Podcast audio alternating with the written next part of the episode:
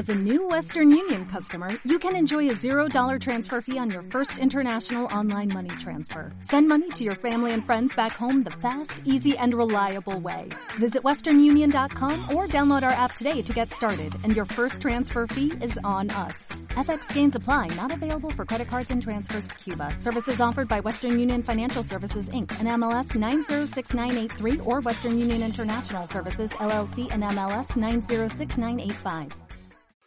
Bueno, bienvenidos a todos y a todas eh, al podcast de Extremadura T. Un saludo fuerte de quien les habla, Alberto Costumero. Y bueno, ya llega el verano, estos 40 grados que está haciendo en la calle nos lo están indicando. Y hoy vamos a hablar de, Mérida, eh, porque con esto del verano, uno de los acontecimientos culturales más importantes del país ocurren aquí en Extremadura y justamente en Mérida, que es el Festival de Teatro Clásico. Y entonces, para mí es una de las preguntas más clásicas, ¿no? ¿Qué se puede hacer en Mérida en verano? Así que vamos a hablar de qué se puede hacer en Mérida, lugares para ver, museos para ver, qué comer, qué tomar y, y bueno, y cómo disfrutar la ciudad. Así que si os animáis, quedaros a escucharnos. Todos tienen algo que contar, todos tienen algo en común, la letra X en su carné de identidad.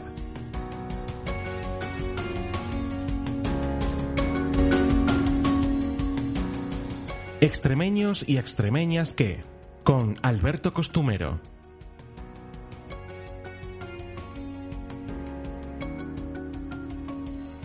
Y para hablar de, de Mérida Augusta, de la capital de Extremadura, tenemos a tenemos el placer de tener a, aquí a Pilar Fuertes. Pilar, muy buenas, ¿cómo estás?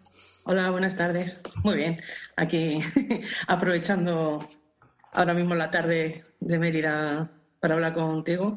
Que ya comienza el calorcito, ¿no? Sí, sí. Pero bueno, eh, a pesar del verano, es la mayor época de turismo en Mérida.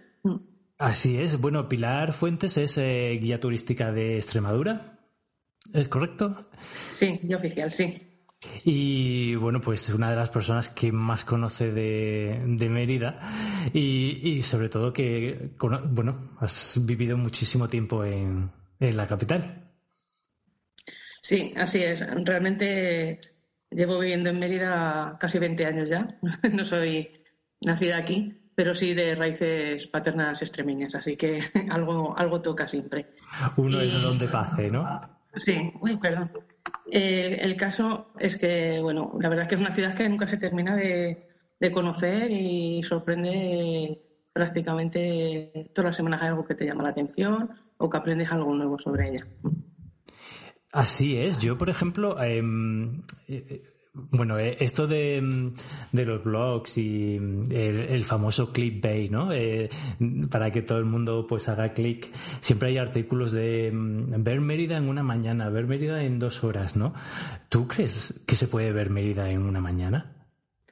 En, una mañana se ve algo quizá de lo más representativo.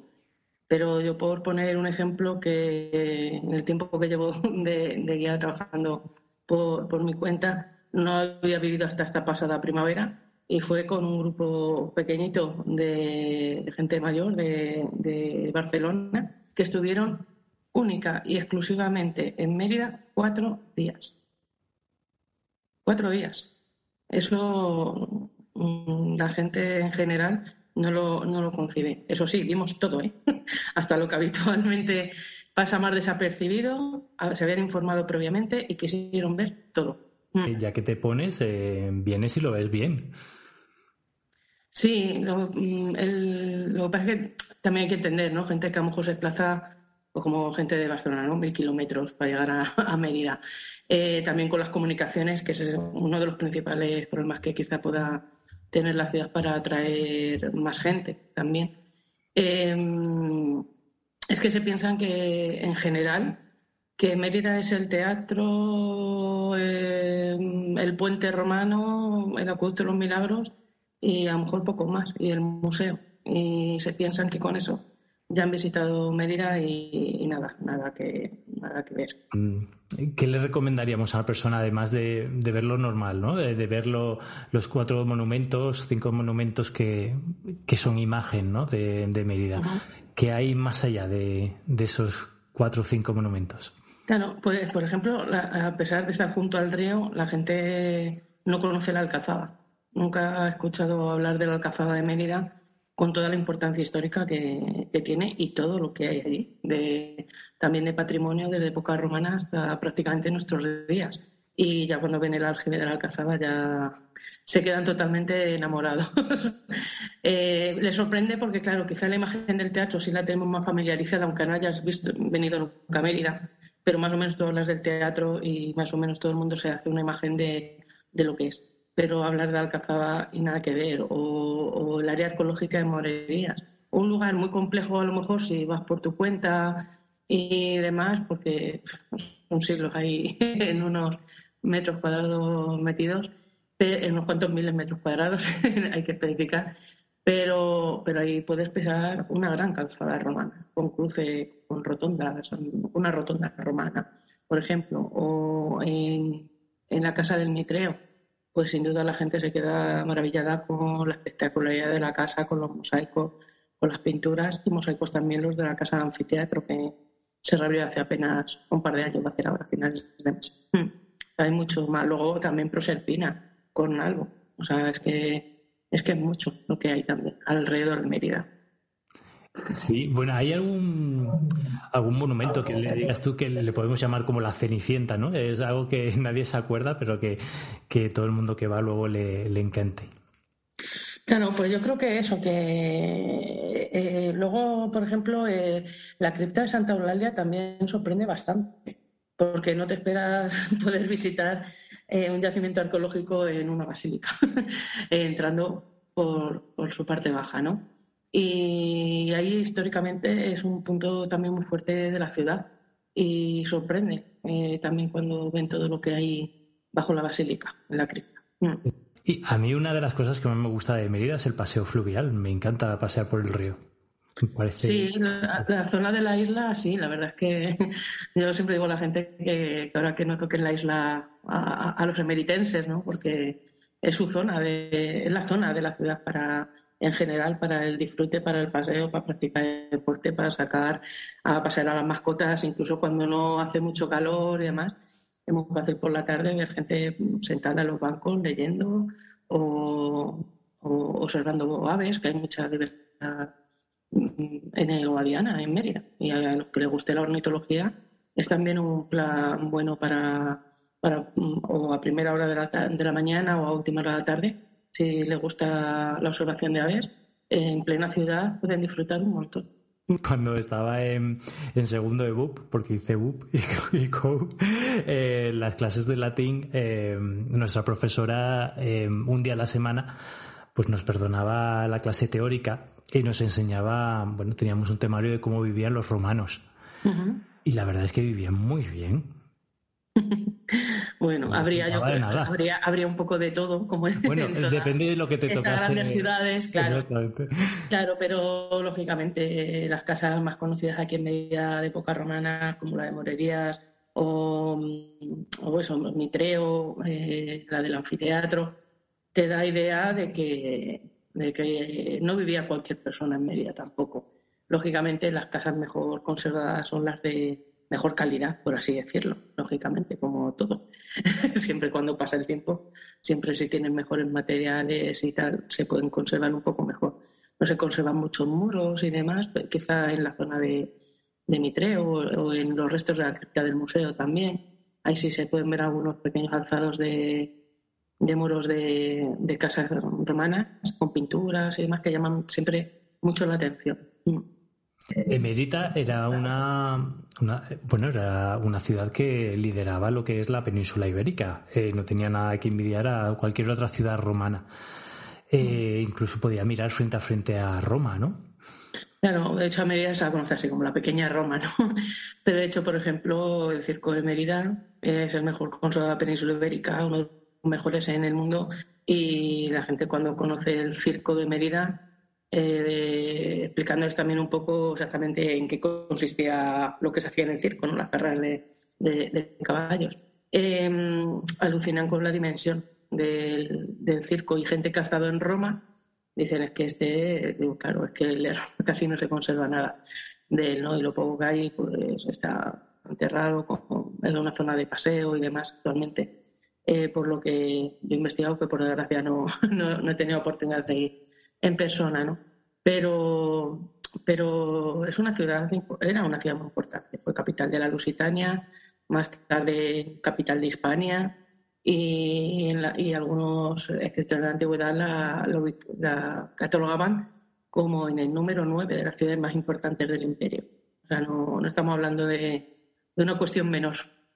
No sé si a ti también, Pilar, es eh, el tema de del eh, cómo se han conservado los monumentos, eh, sobre todo del misterio de, de la vieja la vieja Mérida que está debajo de, la actual, ¿no? Entonces, claro, yo les intento explicar, bueno, es que han pasado, además de muchos siglos, date cuenta, en cuanto cae el Imperio Romano, empieza la, la cristianización, luego batallas visigodas, volver otra vez reconquistas, ¿no? Eh, es decir, eh, muchas batallas tuvieron eh, como nexo ahí en Mérida. Entonces, claro, tuvo que vivir mucho esa ciudad para... Y luego nos hemos encontrado con lo que nos hemos encontrado, ¿no? Hace bastantes años de, siglos de diferencia. Sorprende mucho, pero eh, pero me sorprende mucho también de personas que vienen de otras ciudades que históricamente también son muy importantes, como Mérida. Y son ciudades que, como Mérida, jamás han llegado a, desaparecer, siempre se ha vivido aquí, con mayor o menor población, pero, pero nunca han desaparecido. Y eso a mí siempre me llama la atención. Pero es verdad que una de las cosas que más sorprenden es el estado de conservación de muchos monumentos a pie de calle, hablamos incluso del templo de Diana o el puente romano, el apuesto de los milagros, que vas paseando y te lo encuentras y lógicamente ya la imaginación vuela ¿no? a, aquella época. Pero todavía sorprende mucho más cuando visitan el teatro y explicas el proceso de recuperación del mismo desde el principio del siglo XX, cómo estaba aquello con las famosas siete sillas de, de Mérida, ¿no? que todavía la gente se, se refiere la gente muy mayor todavía de vez en cuando se, se refieren al teatro así, ¿no? Como las siete sillas. Y, y, se sorprende, pero también luego valoran mucho el trabajo y el esfuerzo que se hace para, para mantener y conservar y desde luego luego se puede seguir investigando porque Mérida es una ciudad que vamos mm, eh, es un pequeño porcentaje lo que conocemos de ella. ¿Tú crees que a ver, ¿cómo, cómo puedo hacer yo esta, esta pregunta? Eh, si tú tuvieras todo el dinero del mundo, Pilar, eh, ¿en qué lo invertirías? ¿Dónde dirías, mira, eh, si excavamos aquí, si hacemos esto, esto puede ser la caña y podemos encontrar... Ahí soñar es gratis, ¿no? Pero es, gratis, es complicado.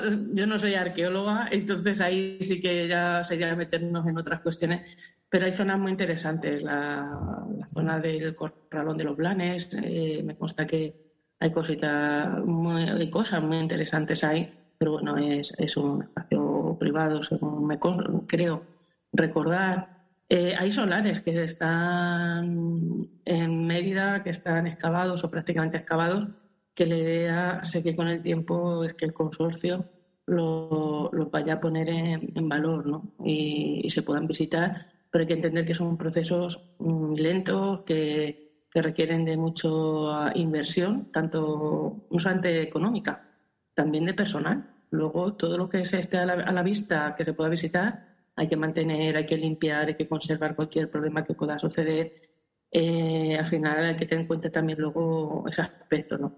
Pero también es conocida la intención de abrir en el futuro eh, la Huerta Otero, al lado de, de la Alcazaba, para de esa manera, de alguna manera, que el itinerario se siga se siga ampliando en Mérida, porque claro, si vas de Alcazaba, vas a la huerta, pasas por Huerta Otero y ya puedes dirigirte, o a la inversa, ¿no? Hacer el recorrido inversa y acabar en Mitreo, o, hacerlo al revés, y ya pasarías por allí, que es también una zona con restos de muralla, con restos de vivienda, con mosaicos impresionantes, con termas, eh, construcciones de época andalusí es un espacio muy, muy interesante.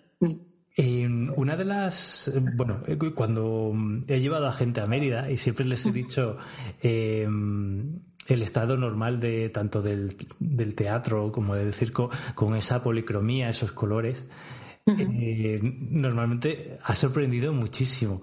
Pilar, ¿tú eres una de esas personas que mm, abogan por devolver al teatro esos colores originales o, lo conservarías como, como, está?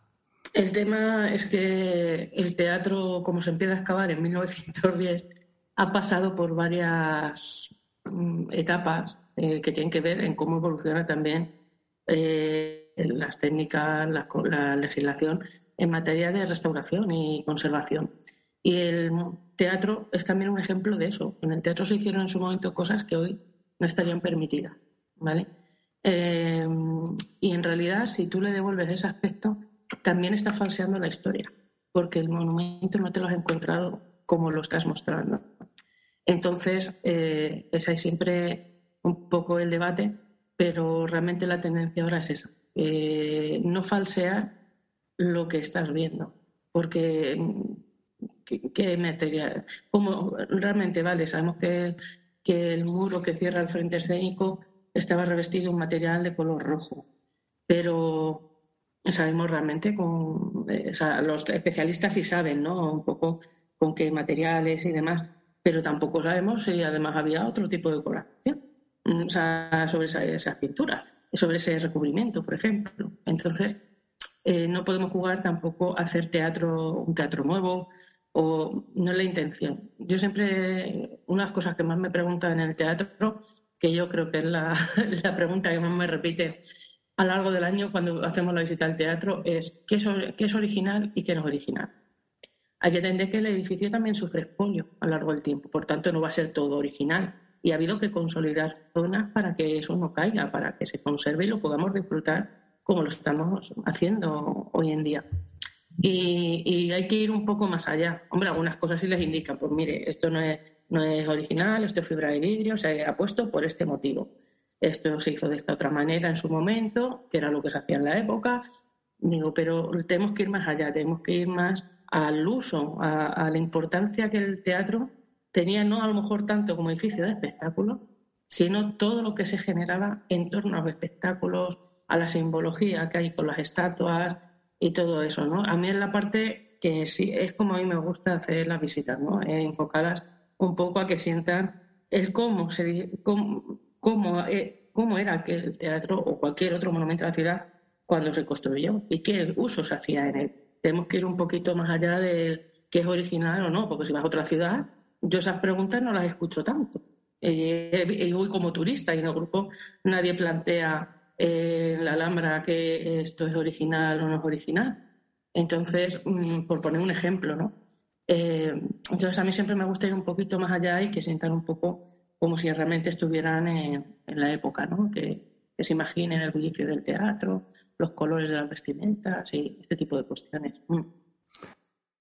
Yo una vez, em, bueno, eh, uno de los artículos que hice para el blog, em, recopilé opiniones de, en Google, de las reseñas de Google eh, sobre la, bueno, sobre, sobre Cáceres, sobre Mérida, sobre Trujillo, sobre Monfragüe, ¿no?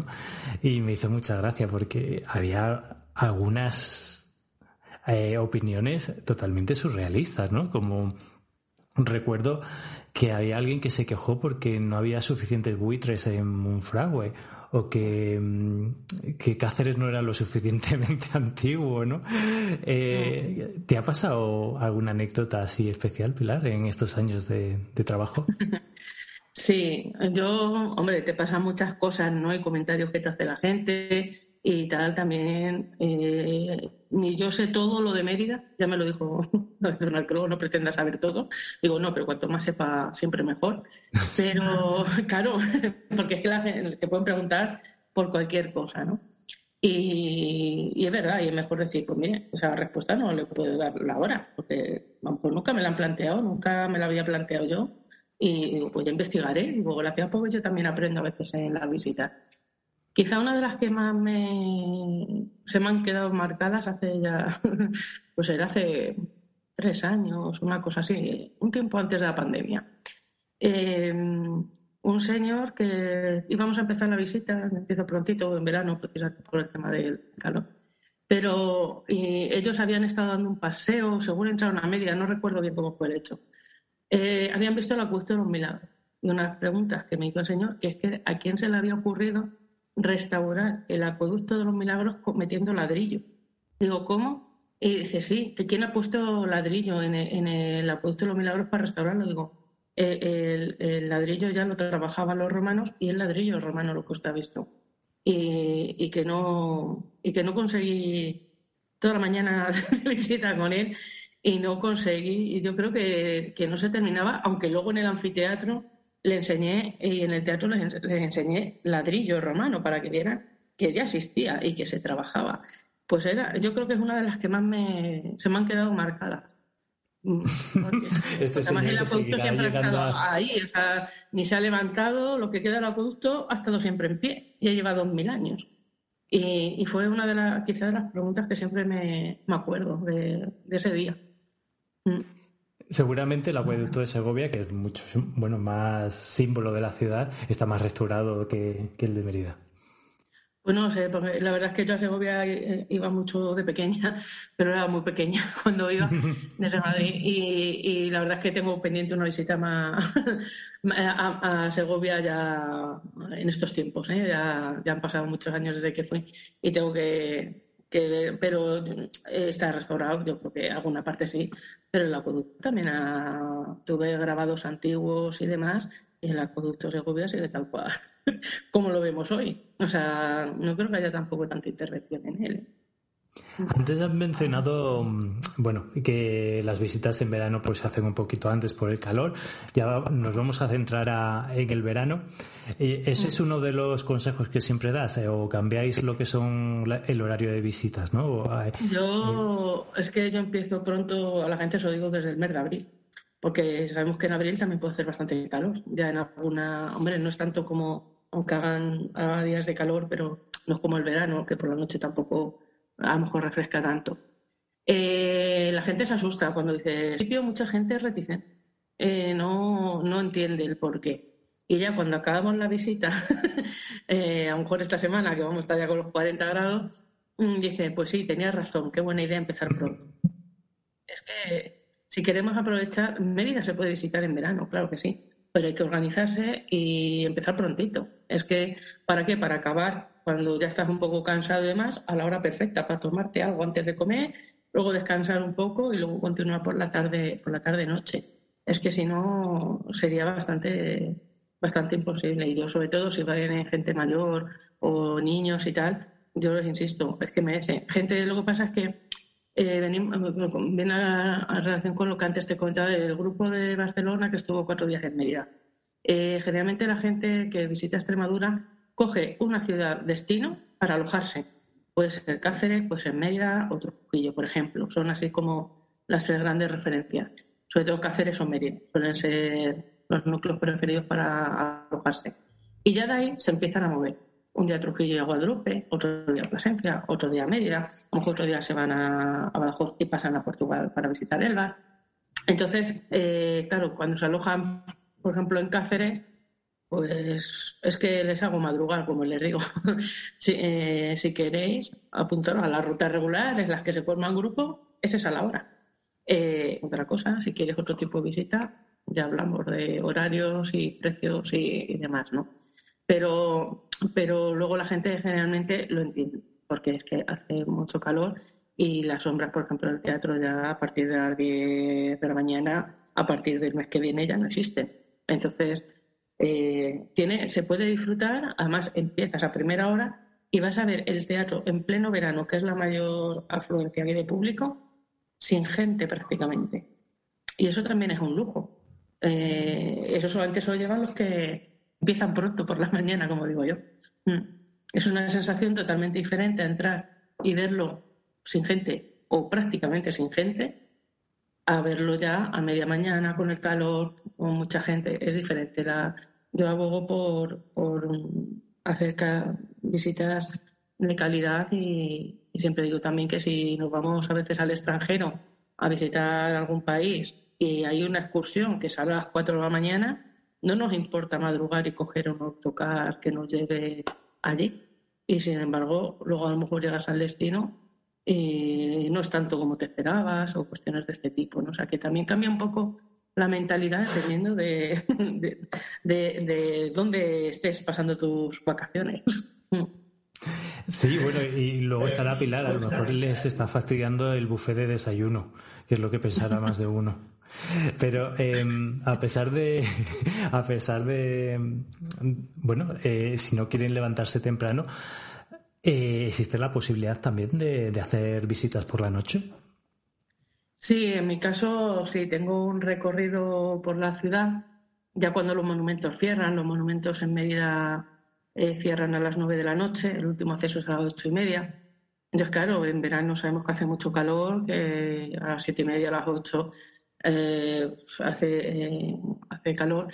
Y tengo la opción de hacer una ruta que en verano es una ruta que va cambiando dependiendo del mes, porque claro, depende de la luz del sol que haya, de la, a la hora que se ponga el sol. Pero en verano, lo que es junio, julio, agosto, por ejemplo, a las 10 de la noche, que es una, ya el sol se, se ha retirado y ya los monumentos que están a pie de calle, como el Arco Trajano, el Templo Diana, el Puente, eh, empiezan a, eh, están iluminados y la gente se lleva otra sensación. Es una ruta que en verano, la verdad, la hace bastante gente porque Mérida también es un poco ciudad de paso, en destinos vacacionales, ¿no? A lo mejor la gente que va del sur buscando el fresquito del norte, o los del norte que van buscando el calorcito del, del sur, pasan por Mérida. Entonces, a lo mejor hacen una pequeña escala eh, y aprovechan para conocer un poco sobre la ciudad y a lo mejor por la mañana visitan el teatro antes de marcharse, ¿sabes? Y, al final, en un, en un poquito rato, has podido conocer un poco sobre la historia de la ciudad y de los espacios quizás más emblemáticos de, la misma. La persona que pasa, por ejemplo, y luego pues tiene tickets para, para bueno, pues lo que hemos dicho antes, ¿no? Para el Festival de Teatro Clásico. Sí. Y llega a Mérida y bueno, pues eh, come y dice, bueno, pues entre la hora de comer y, la obra, ¿qué hago yo ahora en Mérida? Mm. Yo ahí por las tardes, eh, generalmente lo que ofrezco es el Museo Nacional de Arte Romano porque es un museo que es tan imprescindible como el teatro. Yo a la gente lo digo, digo, es que es tan imprescindible como el teatro, lo que es que domingos por la tarde y los lunes cierra, ¿no? Es eh, un poco el problema para la gente que a lo mejor venga al festival el, domingo, ¿no? Que se encuentra que el domingo por la tarde el museo está cerrado y el lunes también. Pero eh, es un, yo siempre digo que es un indispensable. Es un museo enorme, ahí se puede disfrutar un montón, puedes ir a tu ritmo y, yo lo tengo por la tarde para así a las horas de mayor calor pues poder aprovechar un poco la tarde y, no estar con la sensación de estarte incluso quemando al aire libre o cosas de estas, ¿no? Entonces el museo es, maravilloso y, a la gente le encanta. ¿eh? Cuando eh, te centras en alguna, porque claro, son un montón de piezas, ¿no? No puedes explicar todas, pero si explicas un poco cómo está organizado, eh, eh, las diferentes temáticas, porque se hizo ahí el museo, etcétera. Eh, se entiende de otra manera el museo, pero luego también que les quede un poquito de rato libre, pues si antes del cierre del, del museo quieren verlo un poco más a su aire, teniendo ya una serie de, información. Y hablando de museos, también el gran olvidado, incluso para los emeritenses, en general, es la colección de arte visigodo en Santa Clara es pequeñito lo que está expuesto porque el espacio es el que es, pero, pero es, muy, es muy importante esa colección, la más importante de arte visigodo en la península ibérica. Y siempre pues aprovecho para que por favor llegue ya por fin la partida de los presupuestos generales del Estado para que se haga ese museo moderno, ¿no? que acorda la importancia también de, de la colección. Al visitante a lo mejor también le gustaría eh, pues antes de ver la obra de teatro, un poco de, de relajar, bueno, de relax, ¿no? Em, y ya que estás en una en una tierra romana, pues a lo mejor, no sé, un balneario, un spa, ¿no? Eh, hay opciones también por Mérida para poder. Pues, sí, sí, sé que hay un alojamiento en pleno centro de Mérida, cerca del Templo Diana, que tiene así como un pequeño spa, así, tipo termal romana en Alcucén hay una, un alojamiento rural que está es una casa romana en realidad. o sea, la han hecho a, medida, como era una casa romana. Y luego, sin olvidarnos, desde luego, el balneario de Alange. Alange está a 17 kilómetros escasos de Mérida, se tarda muy poquito en llegar y en ese balneario hay unas piscinas del siglo III, de época romana, que siguen usándose para darse baño y están incluidas en la lista del patrimonio de la humanidad. Mira, eso en pocos sitios se puede hacer, ¿no? Y está muy cerquita y es una buena opción también. Además, es un pueblo también bonito de recorrer y, hacer allí también a quien le guste actividades deportivas y demás. Es un pueblo que se presta a ello. Y luego, por ejemplo, pues termina la obra, quieres hablar de la obra con, con mm. las personas con las que has ido, que te apetece tomarte un gin tonic que ahora está muy de mm. moda. ¿Dónde, ¿Dónde se puede ir? Aquí sobre todo ahora Mérida es en la zona centro. Eh, hay diferentes locales para tomar algo, pues tanto en la Plaza de España, eh, en la zona del Arco de Trajano, en la Plaza de la Constitución, que es donde está el, parador de Mérida. Hay, hay locales y es ahí más o menos por donde, donde más bares así de copa pueda, puede haber. O sea que también es una buena opción. Luego en una terracita tomarte algo en las noches de verano de, de Mérida. Mm. Yo siempre, cuando llevo a gente a Extremadura en verano, siempre les digo, la vida comienza a partir de las nueve. Sí, sí. El otro día estuve con un matrimonio de, de mexicanos, eh, tanto aquí como en Badajoz. Y cuando llegaron a Badajoz, como la visita era por la tarde allí, eh, se quedó sorprendido que las, tiendas estaban cerradas a las 5 de la tarde. Digo, es que estamos en horario de verano y aquí es que antes de las 6 va a ser muy raro que abran. Y le sorprendía, ¿no? Porque claro, es un choque cultural, diferentes horarios y demás igual que nosotros íbamos para allá, ¿no? O sea, siempre cuando vamos nosotros a Europa, pues para nosotros todo cierra muy pronto y tenemos que cenar muy pronto. pero es que te tienes que, habituar al horario de donde estés. Pero claro, es que antes es casi imposible salir de, la ciudad. Y luego em, ya nos centramos un poquito en la gastronomía de, Mérida. Yo tenía, mm. es que fue antes de la pandemia. Eh, que pasé una pasé por Mérida y vi que había obras en el antiguo mercado de, Abastos y que se iba a hacer como un centro gastronómico. Eh, ¿Cómo ah, va eso? Pues eso, ese proyecto está cancelado.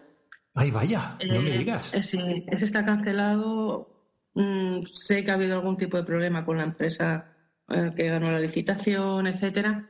Y, y creo que la última noticia que sacó el ayuntamiento al respecto es que se va a hacer como un museo de la ciudad allí, o algo así por el estilo, o mm, donde se van a exponer piezas también de diferentes épocas, para entender que Mérida no es solamente una ciudad romana, que en realidad es lo que la gente se piensa, que solamente tenemos época romana, no, son más de 2.000 años de historia. Tenemos por aquí también a los visigodos, a los musulmanes, tenemos los cristianos.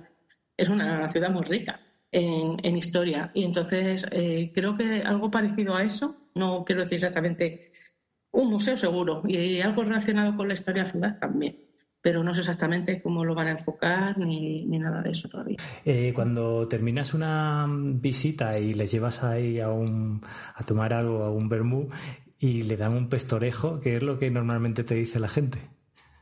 Pues que está muy rico. está muy rico. Sí, le sorprende, te preguntan qué, qué es y tal, porque solamente el nombre ya llama la atención, ¿no? O sea, mm, ¿qué es? Y ya se lo explica y tal, y ya lo prueban y, se quedan enganchados al pestorejo ya de por vida. Pero la verdad es que en Mérida, la verdad es que yo creo que se ha mejorado mucho eh, gastronómicamente en, los últimos años. Eh, yo creo que cuando Mérida fue capital, ay, eh, gastronómica iberoamericana, algo así me parece que fue hace unos años, creo que supuso un, revulsivo ¿eh? a, la ciudad y me consta que se está intentando fomentar esa parte también desde las administraciones locales para, para que eso, para que Mérida también sea un destino gastronómico. Porque no tiene, sabemos que en Mérida, pues, gastronomía típica, ¿no? Extremeña, o sea, no hay algo así, vas a Guadalupe, pues pide la morcilla, ¿no? Las tortas del casar, cosas así.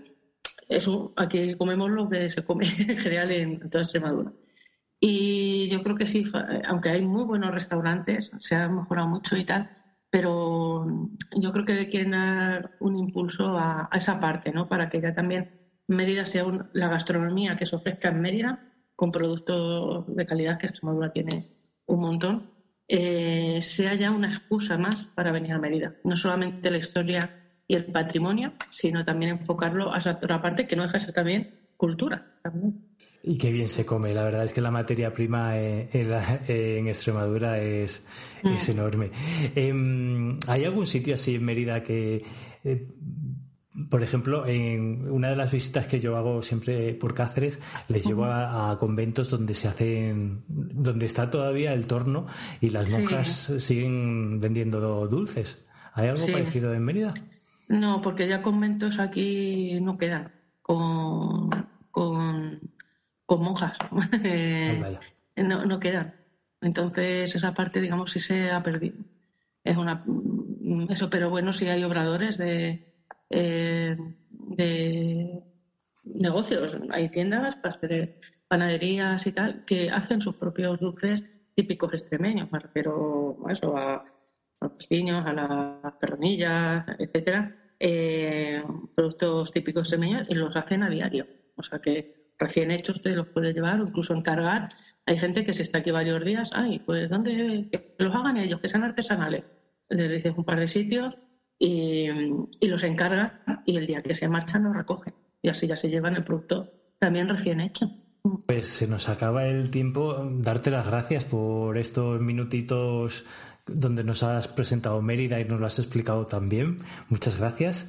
Eh, decir a los que nos escuchan que, los servicios de Pilar como guía está en másmérida, ¿verdad? .com. Eh, Mérida, Mérida y Ay, perdón, Mérida y más. porque trabajo principalmente en Mérida, pero si hace falta me voy también a otros destinos de Extremadura. Y, bueno, y ahí, de hecho, mañana voy a bajar con un grupo y y demás. Y luego, bueno, también las redes sociales y demás. Y yo solamente, Alberto, agradecerte eh, la invitación y hacerlo también tan, tan ameno. Fenomenal, pues a todos un saludo muy fuerte. Ya sabéis que tenéis más información de Extremadura en nuestro blog y hasta la próxima. Un abrazo.